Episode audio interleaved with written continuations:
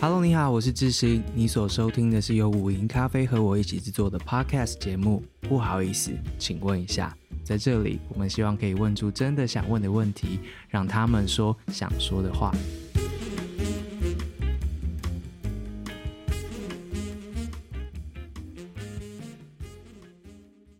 各位不好意思，请问一下的听众，大家好。今天呢，我们要来好好谈一个题目，要来谈大家最近可能也都知道的八旗文化总编辑李延贺，也是笔名富察，他失踪的这件事情。所谓失踪，其实已经不是失踪了。据了解，他今年三月的时候呢，就是为了台湾公民身份的申请，所以他必须亲自前往中国上海，也就是他过去生活的地方。来处理注销他在中国户籍相关的证明的文件。当时他也同时也探亲。据了解，当时的他已经就遭中国警方跟国安人员强迫秘密关押。四月二十号，这件事情终于被大家确认了。一则脸书贴文呢，正式的将这件事情曝光。在那之后呢，陆续引发了台湾、中国跟国际社会的一些回应跟关注。如果你还不知道这件事情的话，这边快速的为大家带一下这个事件的大事记。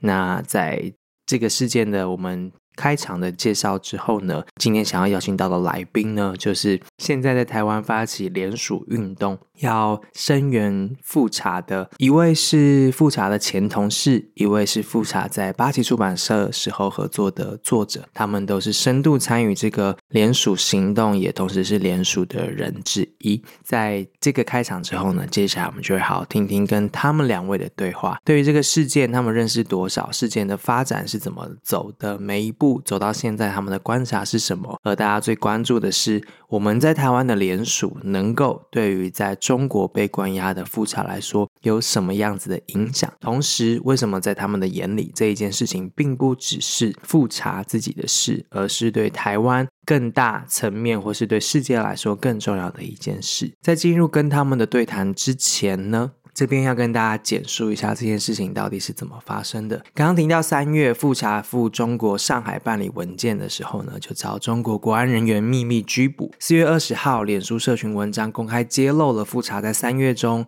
在三月之间呢，在中国被迫失踪的消息。陆委会在四月二十号就召开记者会，透露了富察人是平安的，并且指出政府会尊重家属的意见，低调处理。接下来有陆续的几个回应。四月二十一号，台湾行政院长陈建仁就表示，政府会提供家属必要的关怀和协助。四月二十一号，台湾人权促进会秘书长施一翔投书声援复查。四月二十二号，部分的八旗作者跟工作伙伴发布了对于富察的声援声明。四月二十三号，八旗文化也发布了声明的回应事件。同时，在四月二十四号呢，曾经遭中国非法关押的台湾人权捍卫者李明哲，他在脸书上面贴文声援复查。他指这个事件呢，是中国政府对台湾出版业伸出了肮脏的手。关键的是，四月二十六号，在中国国台办的例行记者会上面，他们首度也证实了富察正在被以涉嫌从事危害国家安全活动的理由接受国家安全机关的调查。他们强调将依法。保障富察的各项合法权益。台湾陆委会的主委邱泰三在立法院受访的时候也表示，富查的母亲、妹妹以及台湾籍的太太呢，都有被中国中共接触和被警告。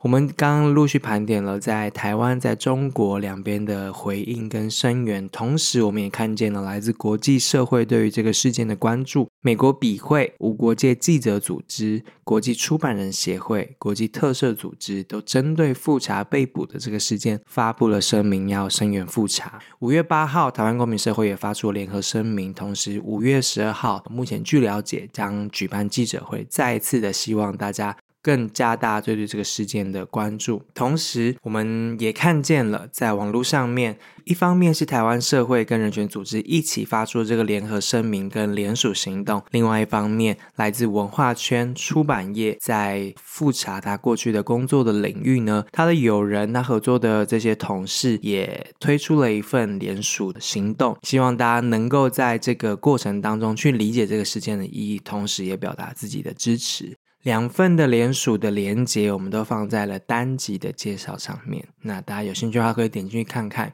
富察这个出生于中国，二零零九年来台湾开设八旗出版社，然后一路到现代这样子的一个出版业的还蛮有名的这个工作者，他在中国被拘捕了。这个事件到现在其实也已经两三个礼拜。陆续在台湾有许多的讨论，或者是说发酵。那今天想要做这一集，主要是想要提醒大家一件事情。其实我们回头看，中国政府按照台湾人权会的说法，中国政府正以制度性、系统性的方式制造一个又一个台湾人在中国的强迫失踪案，包括了二零一二年的钟鼎邦、二零一七年的李明哲、二零一九年的李梦居，还有二零二二年的杨志渊，还有现在的富察。台湾公民在中国被逮捕、被消失、被拘禁，看起来是一个一次又一次会发生真的是。坦白说，作为一个过去是记者，那写过像金江在教育营啊，或是中国的数位监控啊，或是中国的大外宣啊，然后反送中的报道啊等等的。报道过这些之后，其实对于记者的我们来说都知道，尽可能应该说绝对不要去中国或者是在香港转机。那其实我对于自己会去那些跟中国签有引渡条约条款的这些国家呢，其实也都知道有一定的风险存在。如果说台湾有可能持续的面对这样的事情，而且在全球性来说，华人来说可能都会面临到这样子的风险，被拘禁、被消失等等的。那我们是不是应该在发生这样的事件的时候呢，大家有一个可以讨论的机会？或是试图做一些准备，在接下来如果每一次这种事件发生的时候，一方面我们内部知道这是一个什么样的事情，我们能够形成共识；另外一方面呢，我们或许对于受害者的家属，或是在国际场域上面的声援跟联署啊，或是 campaign 啊这些，我们应该要一次比一次做得更熟悉，做得更好。而这个讨论呢，也希望不是。让台湾社会走向分裂或彼此对抗、冲突、怀疑那样子的结果，希望能够在一次一次这样的过程当中呢，对这件事情有所学习、有所准备。所以，我们今天很开心能够邀请到两位来宾。接下来要听到的呢，首先第一位是王嘉轩，嘉轩过去是在八旗出版社跟富察认识很久很久的一位工作伙伴，也是朋友。嘉轩在八旗的时候也做过许多书的责任编辑，都是很好的书，大家有兴趣的话都。可以回头去看。另外一方面，另外一位来宾呢，是我们的李志德，志德大哥。志德大哥是呃业界非常有名的，也是过去端传媒的前总编辑。他在两岸的议题上面的耕耘以及长期的报道，其实大家都已经知道了。那这一次，他也参与了联署，是以一个八旗出版社过去合作过的作者的身份参与了联署。今天邀请到两位来，要帮我们好好理解一下这个事情为什么会发生，发生之后的每一步，现在最新进展，家人的状况，还有复查他的状况可能是什么，同时。为什么他们要发起联署？这样的一份联署能够改变什么样的事情吗？这件事情除了对于复查本身之外，对整体来说有什么更大的公共意义呢？接下来三四十分钟的时间，非常感谢志达跟嘉轩愿意百忙当中抽出时间来。接下来请听我跟他们的对话。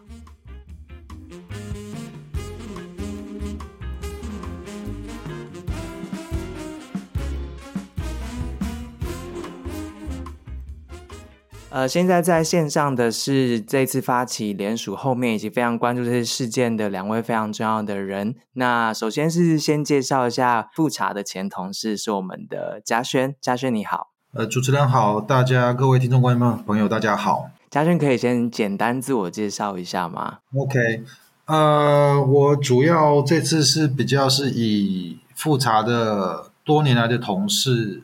跟好朋友的身份来帮忙，那但是我去年十二月其实已经离开八旗了。对，我现在在另外一个做台湾跟加拿大文化交流的协会工作。那我从我其实认识富察，可能除了他几个至亲好友之外，我应该是在台湾认识他最久的人。从二零一零年左右进入八旗，那是我第一份八出版工作，然后中间稍微短暂离开三年，然后。二零一六年又回去，所以总总共加起来，我认识复查应该有十十将近十年十年多的时间。对，好，那线上的另外一位来宾是我们的志德大哥李志德。嘿，那个志兴好，呃，各位听众朋友大家好，我是李志德，今天在这边，我是以一个这个声源复查的这个作者的身份来到这里。那其实我认识复查的时间其实跟嘉轩差不多，也就是差不多他在一到台湾来刚创立。八旗文化不久的时候，其实我就认识他了。那那个时候，他是一个对台湾非常非常好奇的一个，你说他年轻人吧，当时他也不太年轻了，或者这么说，非常成熟的一个文化观察者。那我碰到他的地方非常的特别，就是反正先多讲两句。他那个时候在哪里呢？那个时候在这个大家记得那个陈水扁总统当时在被关在前总统被关在监狱的时候，那个时候因为他岳母过世。他曾经申请一出来这个祭拜他岳母，我在那样的一个行程上面碰到。那他跟另外一个大陆的作家，那为了呃观察或者是对于台湾的这个政治文化非常有兴趣，于是他千里迢迢从台北赶到台南去，就是为了看那个现场，为了更多的了解台湾。对，所以我跟他认识的地方非常特别。我们在台南市立殡仪馆的门口。交换的名片，所以这个这个事情，我认识他的时间不难查。你回头去查简报，就是这个陈水扁前总统哪一天出来祭拜他岳母，就是我认识复查的那一天。好，如同我们节目一开始所说，这一次呃，突然我们要做这一集，就是因为发生了这个事件，然后我们在网络上面看到了目前有联署的活动，那想跟大家介绍这个联署文件背后的发起的这些大家看见了什么？两位认识了复查好久了，那首先先问一下吧，这次事件发生，两位呃目前的感觉还好吗？然后这个事件发起一直到参与这样子的联署，你们的那个起心动念做这样行动的原因是什么？简单讲一下，我们现在是以这个声援复查联署工作小组，我们自己几个八旗的作者跟复查的好朋友的名义，就是成立这个工作小组。我们是以这个名义来办这个声援。那您刚刚问到一个我觉得蛮有有点感性，但是我觉得意义很重大的问题，就是说，呃，其实我是一直都很感动，因为志兴一定也知道，就是说这个消息其实有些人，我自己是四月初的时候知道的，呃，但是大家都知道说家属一定要低调，然后政府。陆委会第一时间公布的时候也说要求大家配合，呃，所以这个事情其实一开始有些人已经知道了，一直到四月二十号贝岭在脸书上爆料之前，其实已经蛮多出版业、新闻界的人已经知道了，然后大家都很配合，因为大家都熟悉中国问题的人，大家都知道说这时候是一个还有机会能够大事化小、小事化无的时候，然后加上加上家属这样要求，所以大家都很配合，就是这个新闻一直没有曝光。那当然不幸的曝光。也没办法。那曝光之后，这其实是我们第二次联署了。那四月二十二号的时候，我们已经发布了一个联署。那但是那是个小规模，就是纯粹以八旗的作者，总共才呃三十九个人的。这三十九个人联署的一个声明，那是相对来说就是八旗最核心的一些作者的声明。这次的声明，呃，联署比较规模稍微大一点，其就是希望更多的出版界、文化界、作家、学术界、媒体界的人都参与。现在已经联署到超过三百五十人，这个规模完全超过我们原本的期望。我们原本想说能够有一百人、一百五十人已经很不容易了，会有这些人其实也都是大家一个一个去拉的。我我们并没有公开的让大家参与，我们是一个一个去拉的。那这时候我们会发现说，有的朋友是知道主动来问这件事情，说我可不可以参与？然后也有人是说他受邀了，但是他去帮忙又找了很多人来。然后也有人，我我印象中有有些教授一个人就帮忙就去找了三四十个人来。有些人很热情参与，也有些人。不能参与，然后他基于各种理由他不能参与。那我有时候我看到他们跟我们很费力的解释说他为什么不能参与，我们其实是同样感动的，因为这些人我们知道他也都是很关心复查，然后关心整个出版业的好朋友。那但是他们基于各种理由呃无法参与。但是我觉得，因为每个人条件不一样，每个人想法也不一样，所以这个东西我我我自己个人是绝对的尊重跟理解。所以我一直到现在为止，我其实都很感谢我我一直觉得台湾的文化界、出版界、新闻界有点，你真的感觉到大家像是个大家。家庭，大家一起在帮复查做我们觉得我们可以做到的事情。志德大哥除了是作者之外，其实也是跑两岸新闻非常非常资深重要的一位记者。对于这次事件到目前为止，在台湾的后续事件的发酵啊、讨论啊，然后到现在的联署行动，你本身有什么样子的观察？一方面作为专业的记者，另外一方面作为复查的友人。好，我觉得志兴其实问了问了几个问题哈，那。我觉得我从我先接这个嘉嘉轩的话来讲好了，就是因为我也是这个嘉轩口中就好像去找了几个人来来帮忙联署的这样的一个人。好，那在这个过程当中，其实我心情跟嘉轩是一样的，真的就是非常非常的感动。我们密集工作的时间，就我自己密集工作的时间哈，差不多就是两个晚上。那这个两个晚上，其实就真的几次都有眼泪要掉下来的感觉哈。就两种人让我非常感动，第一个就是。一秒钟就答应的，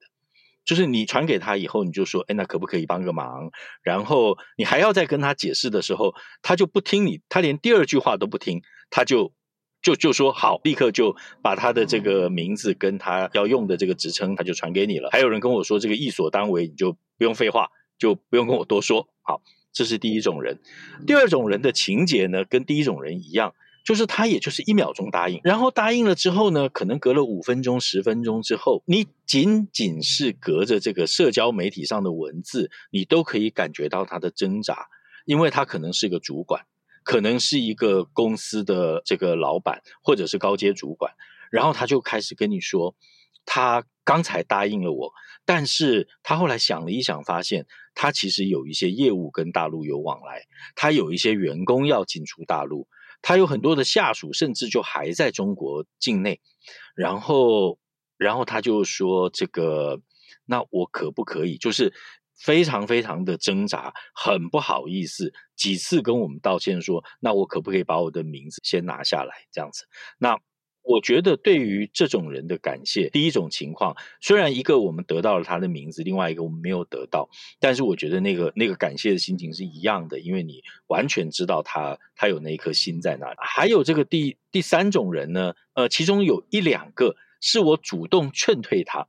就是我听到说他居然要用他的这个本名，然后要用他的这个职称，哦，我们不能用化名啦，都都是本名，他居然用他的职称，然后我就提醒他说，诶。你是不是有一些业务跟大陆有往来啊？然后接下来就是他其实又考虑好久好久，那终于还是很舍不得的把他的名字拿掉。那我觉得这个是在这个寻求联署过程当中，你刚刚谈到心情的话，我觉得是这个心情。那再来的话就是谈到说，对于个别人的这个联署，其实包括我在内。在这个事情上头，其实每一个人，我相信都会考虑一件事情，就是说，今天家属不是要求低调吗？我们帮他这个这么高调，是不是好像把复查摆到台面上来，去完成我们自己的这个议题，去拿复查这个真人、这个家庭，去作为我们议题的这个抗争武器？我相信每一个人都会去考虑这个问题。但是我自己对这个事情的想法是这样。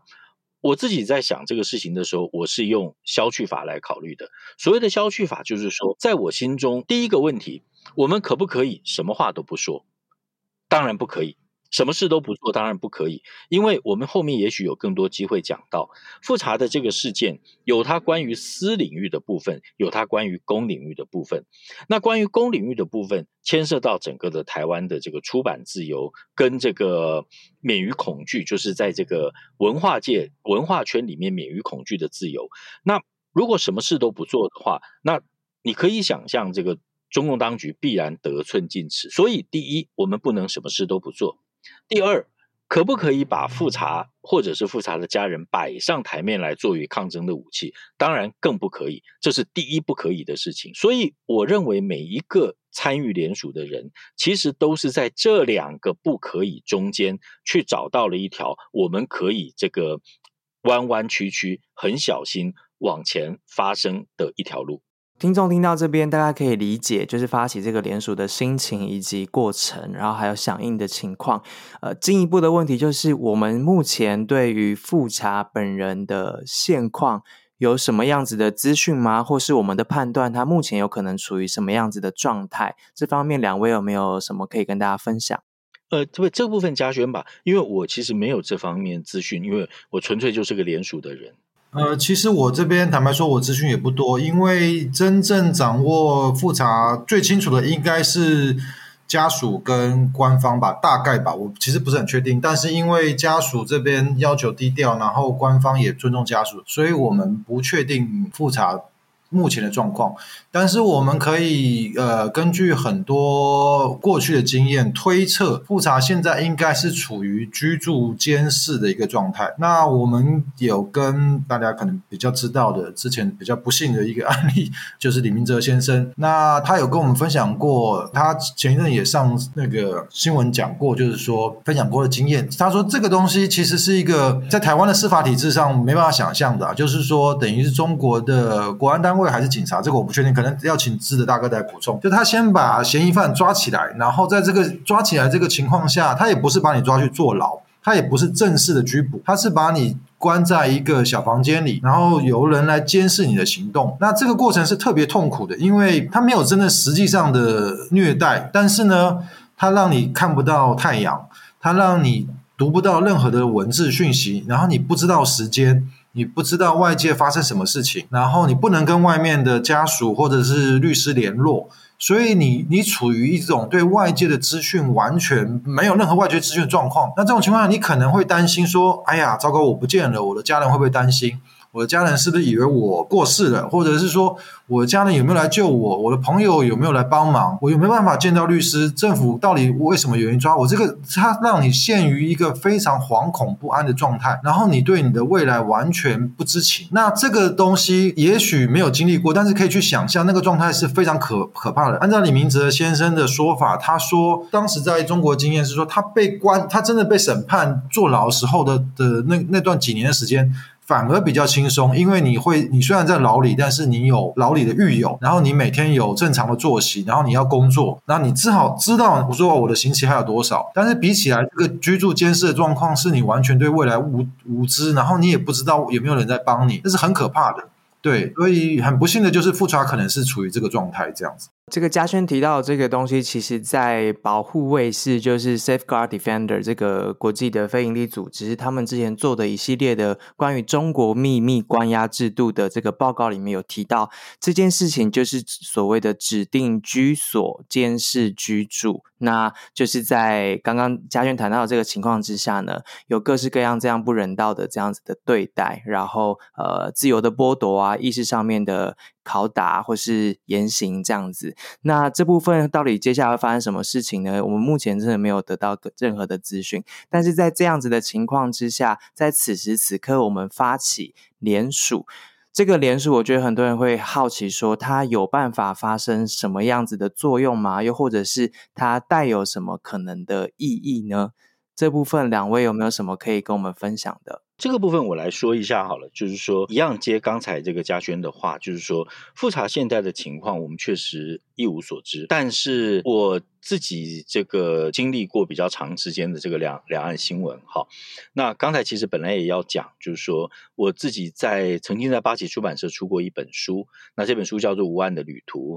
那写这个马英九时代的两岸关系。那这个书里面其实。正好也就写到了一个这个类似复查的一个案例，如果大家记得的话，就是二零零九年的这个中领邦案。那这个案子的话，其实大家可以到网络上去查，我就不不赘述。但是同样是一个到这个大陆去，然后就被这个安全单位盯上，然后就开始约谈，约谈了之后就开始这个审判。那同时在台湾。发现他他失踪了，然后开始这个声援营救，好，那跟类似李明哲案这样这样的情况，但是我要说的就是每一个案子的情况其实都不太一样，好，发生的背景都不太一样，但是他们都有一个共同的过程，就是如嘉轩刚才说的，在这个中共的这个司中国的这个这个司法体系里面，哈，它有一个叫做刚才嘉轩说了这个监视居住这样的过程，这个过程其实。以台湾人来讲，我们很难理解这个过程，它是怎么样呢？我们先以台湾的制度来，我们先以台湾的制度来对照。在台湾，今天如果一个人被这个涉嫌犯罪，然后警察来抓他的话，抓完以后就先这个宣读你的权利，然后接着把你带到警察局去侦讯，然后从这个开始侦讯开始，检警，如果我的理解没有错的话，检警共用二十四小时。二十四小时之后，他就要这个决定你是羁押还是交保。好，那你整个案子就进到了这个这个司法程序里面去，包括每一个阶段的时间限制，权利义务。这个权利义务包括涉嫌被控的人的权利义务，以及检警的权利义务，其实都清清楚楚。好，中国有没有这样的过程？理论上也有，但是我们讲的监视居住是在我们刚才讲的这个所有程序之前往前延伸，延伸多久呢？延伸到无限期。好，也就是说，它是在一个，你可以把它想象成是一个让你失去自由。然后可以对你进行任何的手段，任何调查的手段，有的时候动用刑，有的时候不一定动用刑，或者是各种不同的这个类型的这个刑。好，往前无限延伸。那也就是说，复查现在就在这个过程里面。那你今天如果问我说，这个过程现在我们去替他联署，要达到什么目的，或者是有什么帮助的话，我觉得其实最重要的帮助就是帮助他在这个过程尽快的结束，因为这个过程是在一个法律的灰色地带，甚至你可以说是一个法外的地带。虽然中国刑法确实有规定这样的一个阶段，但这个阶段是非常不符合法律正义原则的。好，尽管它有条文让他可以这样做，但是。我们从别的例子里面可以看到，所有的被控的这个嫌犯，不管他后来有罪无罪，在这个过程当中都是非常非常痛苦，而且极其不人道，那甚至也违反法律原则的。那因此，现在的这个联署最重要的一个事件，我们从别的案子里面可以看到，就是让这个失去自由的。这个被扣押的人尽快结束这个阶段，因为一旦结束这个阶段，接下来所有的法律程序相对的其实是明朗清楚。最重要的是，被控的这个嫌疑人他是可以请律师的。是，谢谢志德大哥的解释，非常非常的清楚。我们知道这个事件，那我我相信还是有一些听众他可能。不太熟悉八旗出版社，今天复杂可能会发生这样子的事情。呃，我想确认一下，从两位的 观点来看，跟八旗出版社的出版过去的这些书籍，或是出版的各式各样多媒体的产品，或是办的活动啊等等的，有直接的关联吗？或是这个关联有多大？那如果有的话，八旗出版社的出版物到底是做了哪一些事情，造成这样子的结果？这些都是假设的啦，但纯粹想听听看两位的观察。呃，我先讲，就是目前我们坦白说，因为国台办没有明确的指出到底。所谓的罪嫌到底是什么？他只说涉嫌危害国家安全，所以我们完全不知道到底怎么回事。那我们唯一可以想象得到的，就是可能是复查出的书。那之所以愿意会这样讲，是因为对我们来说，复查是非常非常单纯的一个，它是一个呃，我自己在我脸书上说过，有人说他是间谍，但是我就想说，我今我在过去十年里，我常常周末或者是周间晚上跟他聊出版计划，或者是聊书，完了聊到凌晨一点，晚上十二点。我完全没办法想象任何间谍为什么会要跟我做这个几乎没有任何意义的事情。对，对，所以在我们能够理解是，唯一他可能中共那边觉得涉嫌危害国家安全的，可能就是出版品。OK，那这个问题其实很多人也怀疑，就是说啊，这个八旗出过这么多批评中国的书，为什么复查还来往两岸？自如好像觉得这背后可能有些问题。OK，这个东西可以说很很多个层次来讲哈。那第一个层次就是说，好，我先简单讲一下，我们确实出过很多批判中国的书。那我自己这边，比如说我在二零一六年、一七年的时候就出过一本叫做《呃出卖中国》的书。那那个书其实是美国那边一个很有名的华裔教授，他叫做裴敏欣，他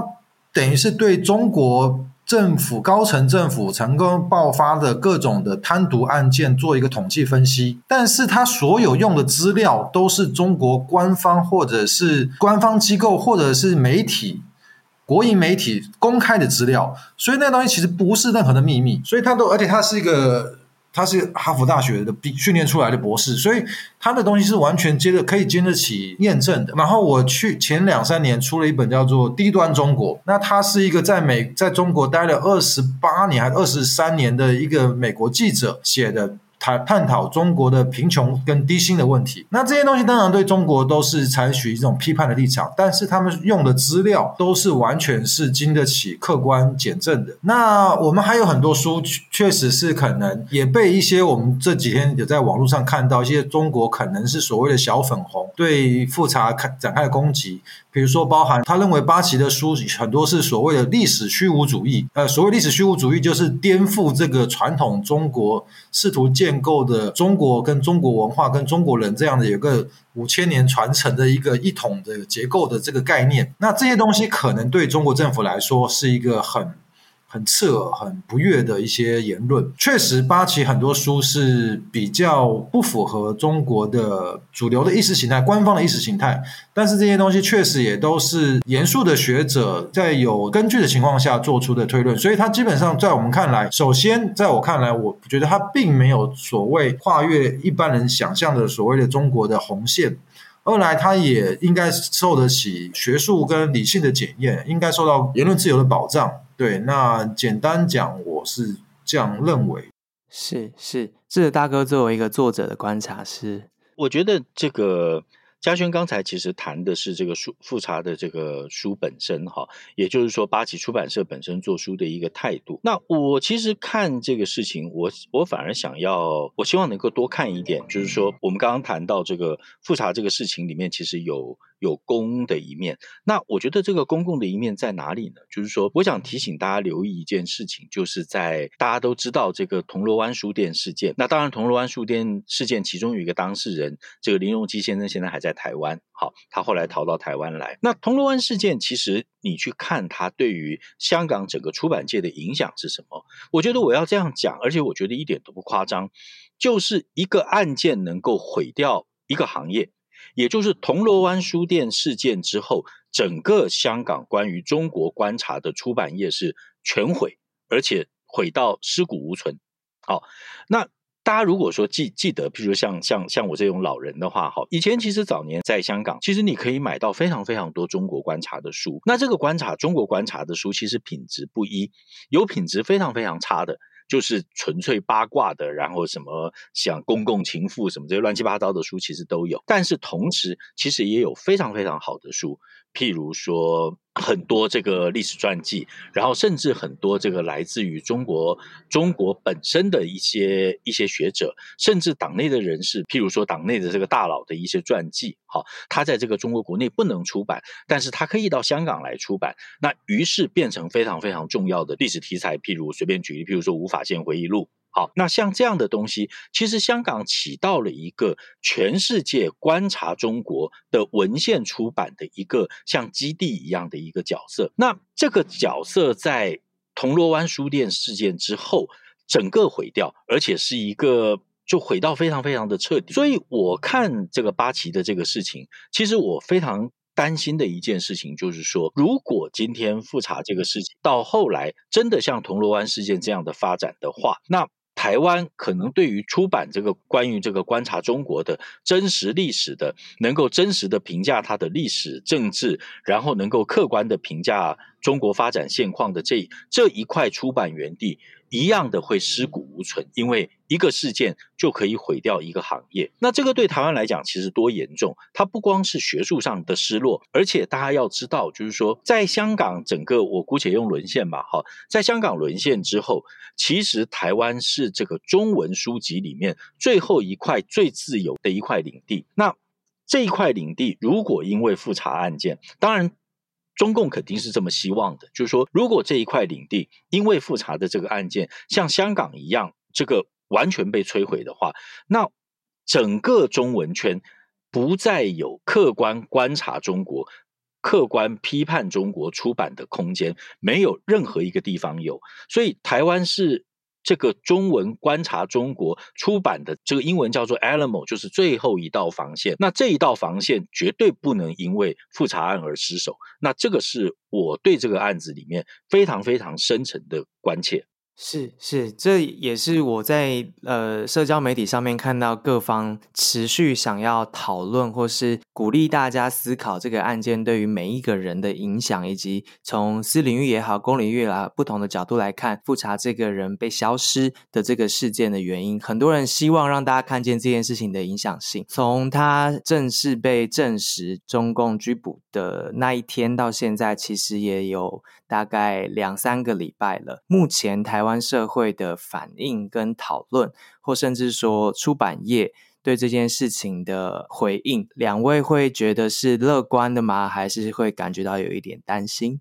呃，你问出版业的反应嘛，对不对？那我刚才一开始有讲，就是一开始其实大家都很配合，就是尽量就是尊重家属，然后希望家属可以在私底下的抢救中解解决问题，所以大家都很低调，都很配合的。配合的保持低调。那事情发生之后，那因为家属要求说要低调，所以很多出版业的同业，因为他们跟复查的关系其实很可能很熟，呃，他们可能不认识他太太，但是至少一定会觉得很尊重，所以他们选择了站在家属那边，就是保持低调，意思就是他不参与我们的活动。这个东西，我觉得我自己是完全的尊重，而且。配合理解，那但是另外一方面，其实也有很多跟八旗，其实过去甚至跟富察本人没有什么交流，然后也不是我们一般熟悉的八旗的读者或者是合作的对象，他们也很热情的来支持这件事情。那他们支持的理由有很多种，有的人是可能觉得说，哦，这个虽然不认识富察，但是知道他是一个非常认真、非常敬业、非常有热情的出版人。那也有人认为，就是说，我也看过一个出版前辈，他在脸书上说，我完全不同意。复查关于中国的任何评论，我也不喜欢八旗的书，但是他基于认为应该捍卫台湾的言论自由的理由，应该要出来声援复查。那也有人就是纯粹是站在基于同一的情谊的角度来声援复查，所以我自己是相当感动。我觉得我们一开始也讨论过。呃，我知道有些出版业其实它跟中国有业务往来，它可能它的有些书是版权是来自中国，或者有些书要卖去中国，或者是它在中国那边有业务在工作，或者是甚至有甚至有一些合作的作者、合作的出版社，他也知道说他如果太高调会怕会牵连对方，所以因此选择低调。我觉得这个我可以理解，对。所以其实就像我们讲的，就是每个人条件不一样，然后他的能够承担的风险也不一样。所以，其实我觉得大家都在尽力帮复查，用自己自己可以做到的方式帮复查，我是非常感动的。了解了解，谢谢嘉轩。志德大哥有没有什么要分享？不，我觉得这个刚才嘉轩讲了出版业哈，那我其实想要稍稍谈一下政府哈，就是说，其实这一次政府的角色，其实我们也看到了，就是说，它其实整个从陆委会开始，基本上其实也就是配合家属。好，就是说这一点，我觉得其实对政府还是肯定的。就是说我今天如果说要把它拿来做政党斗争，或者我要拿来做这个选举议题，那我当然完全可以。但是我们的政府没有选择这样做。好，那事实上，我认为不分党派，在不管是国民党执政还是民进党执政的时候，发生这一类的事情，其实我们的这个海基会陆委会，我们看到的基本上都是把家属的要求或者是家属希望怎么样去放在这个第一位上头。好，那。这个是政府一直以来的态度，我们都看在眼里。但是我想要接一下我刚才讲的话，就是说，这个里面其实不是只有，不管是复查还是之前的其他人，好，不只是只有这个一个家庭或是一个个人的议题，它其中有这个公共的部分。那以李明哲的案子来讲，你可以说李明哲是一个人权工作者，他实践的那个价值比较抽象。好，那关系到的好像不是这么实质的内容、实质的事情，但是在复查的这个事情上面，就是至少我自己是这样认为的，它其实牵连到我们的这个文化政策的。其中非常非常根本的一部分，那不管是从这个利益来考量，我讲这个利利就是这个利益的利哈，就是说你能够保留一个完整的自由的空间去出版够好的这个中国观察的书的话，其实你这个书是可以卖到世界各地去，只要读中文的人。那想要观察中国，他都会买你的书。那这个对于出版社来讲，其实是非常重要的一块利基，而且是我们政策上需要保护的对象，更是这个实现出版自由的这个价值之所在。那就这个部分来讲，我认为政府不能低调，政府必须要声明，我们捍卫这一块自由。跟出版的这一块价值的一个决心，那就复查的事情上面来看，我找不到文化部在这里面有这样的角色，我没有看到文化部意识到他必须要就这一块来发表我们政府的立场。那。如果少掉了这一块的话，就像我刚刚讲的，我非常非常担心这一个案子会拖垮整个台湾的出版界。到那个时候，其实就不是个别一两个这个出版社，我跟大陆有这样那样的往来，所以我方便与不方便就不是这个问题，而是整个台湾中文出版的崩溃。好，谢谢智德大哥。我们最后问一下，其实根据台全会的资料表示，他们觉得这几年来，其实中共对于台湾人其实是一个系统性的这样子的拘捕，就是台湾人在那边被消失这样子的事件。如果未来不幸的会一再发生的话，台湾社会有什么办法去做好一个准备，成为当这样不幸事件发生的时候彼此的一个后盾吗？或是说，我们该怎么持续关注这类的事情，然后去进行一个出力的动作，希望可以让被害者能够得到我们的帮助，然后改善这样子的情况。最后有没有针对这一点可以给大家听众一些你们目前的想法或是观察呢？这题比较专业，所以可能之后再要麻烦智德大哥补充。其实这个事情发生之后，到目前为止，我们很多朋友私底下已经都在彼此劝告说：第一个，你以后绝对不要去中国大陆；第二个，你甚至连香港都不要去。第三个，你甚至连香港转机你都不要去。我觉得，其实我们的声明前面有一点提到，就是说，其实中国政府这样做，其实已经伤害到两岸的正常的文化交流。我们这是一个很软性的诉求，但是其实大家就已经在害怕这件事情。在我看来，其实有时候大家担心，我自己会觉得可能是多虑了，因为我觉得说去香港转机都不敢去，我自己可能比较乐天一点啦，我就觉得好像有点夸张，因为转机理论上你并没有入境吧，但是大家就会彼此劝告说。你不能排除那个风险，你何必要拿自己去冒这个险？显然，这个心态已经在酝酿当中，而且我觉得它是很实在的。那这个东西的，我觉得也因为是这个样子，我我更觉得，就像呼应刚才智德大哥讲的说，这个事情当然从很多角度看，你可以说这是复查一个人的事情，或者你可以说是出版业的事情，或者你可以说是八旗文化的事情。但是某种程度上，它其实也是一个公共事件，就是一个取得台湾国民身份证的人去中国探亲就被抓了，那这个事情未来有没有可能发生在任何一个台湾身上呢？而且就我们所知，富察大部分过时间都生活在台湾嘛，那他的工作也在台湾，他的老婆跟小孩也在台湾，所以很有可能是他在台湾的作为导致今天的北京政府认为他危害国家安全。换言之，你今天任何一个台湾人去到北京、上海。都有可能面临同样的问题，也因为这样，我们觉得公民社会必须站出来去声援这些人。因为你想想看，哪一天你有可能，我们任何一个人这样就在中国被消失，这个时候你会不会希望我们的台湾社会有人出来声援你呢？我们站在这个角度上，觉得说我们必须去做这件事情，而且我们相信这件事情对复查也是必要而且有利的。那可能更从宏观的角度来看这些问题，可能要麻烦智德大哥做补充说明这样子。好，谢谢嘉轩，智德大哥。我其实没有宏观而这个全面的说明啦，这因为我只是就开一个冷笑话，不太好笑的笑话，就是说我们之前不是都在讲说我们要签这个不自杀声明，就任何情况下我都不会自杀这样。那可能以后哈，不我的意思是说哈，以后我们譬如说，如果你是做一个敏感职业的人，你要进出中国的话哈，可能这个事情也要交代好，就是如果我被抓的话，那你们高调好还是低调好？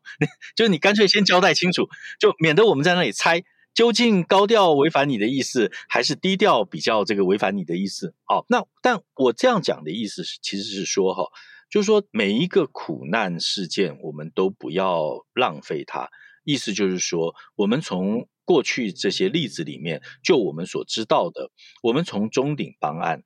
从李明哲案，我们其实累积了一些教训。然后累积了一些经验，那我们从这些人受到的苦难里面，我们更加的了解中共这样的一个政权，它的行事的习惯。好，那以至于到了复查的这个事件之后，我们前面有一些参考坐标，让我们知道大概应该要怎么样去应对这样的事情，家属应该怎么样的低调，声援的人应该踩在是一个什么样的尺度上。所以我觉得。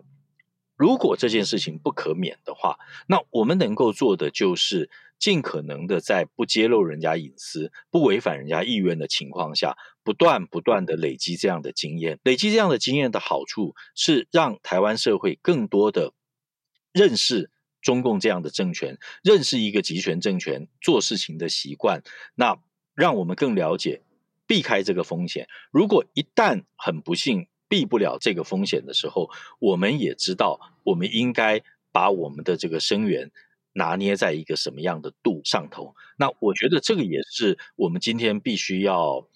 可能冒着一些好像被人认为很高调的风险，我们反复谈这个事情的一个根本的原因吧。非常谢谢嘉勋跟志德大哥，我想能够公开出来分享这些，其实对你们来说，其实我很 appreciate 你们这样子愿意跟大家这样子的对话。但希望这样对话可以让大家了解到这件事情背后的各个层面的含义。如同志德大哥所说，不要浪费苦难。中国政府这几年，就是二零一二年的钟鼎邦，二零一七年的李明泽，二零一九年的李梦居，还有二零二二年的杨致远，以及现在的富察，一次又一次的这样子的事件，我们能够从中中做好什么样子的准备，或是成为彼此的支持。我想，不管是复查的朋友，还是八旗的伙伴们，未来这几个月，甚至长期的抗战，都会不断的在台面上跟台面下去支持复查及他的家人。如果你想要加入这样子的支持的话，呃，单集的介绍上面随时都会更新他们发起的各项的行动。如果你愿意的话，也欢迎加入这个支援的行列，一起在意我们。那些宝贵的事情，今天很谢谢嘉轩跟志德大哥的时间，谢谢你们。呃，谢谢志新，谢谢，嗯，谢谢志新，谢谢各位听众。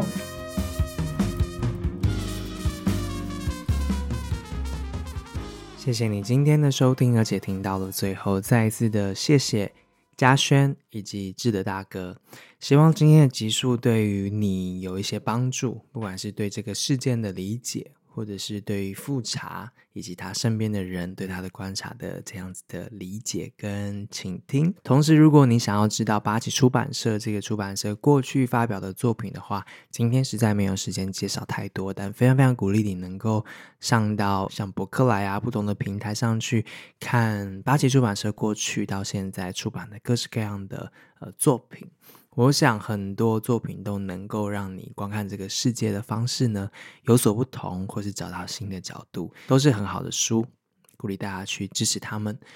另外一方面，也希望这样子的对话呢，是能够帮助大家对于这个事情呢，可能有时候会有一些问号。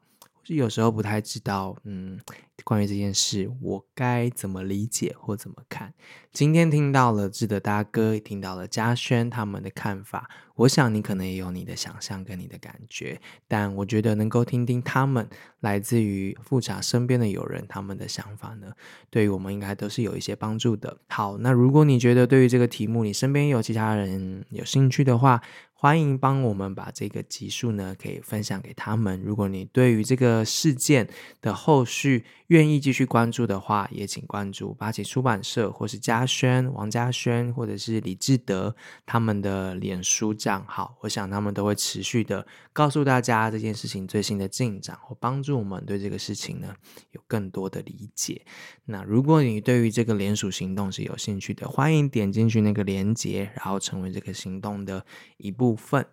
关于这样的事件，或许未来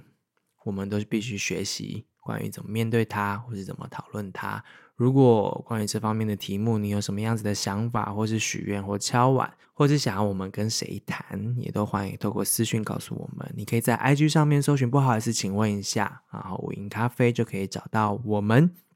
同时呢，如果你觉得这个节目对你来说是有帮助的话，欢迎加入赞助我们的行列。你可以透过上澳的赞助功能，或是私讯我们索取定期定额的连接。当然，你也可以在午营咖啡的官网上面呢购买我们的咖啡豆，甚至可以每个月订阅。谢谢你的收听，谢谢你的时间，希望我们可以一起听见更多重要的事情，听见他们的话。我们下次见喽，拜拜。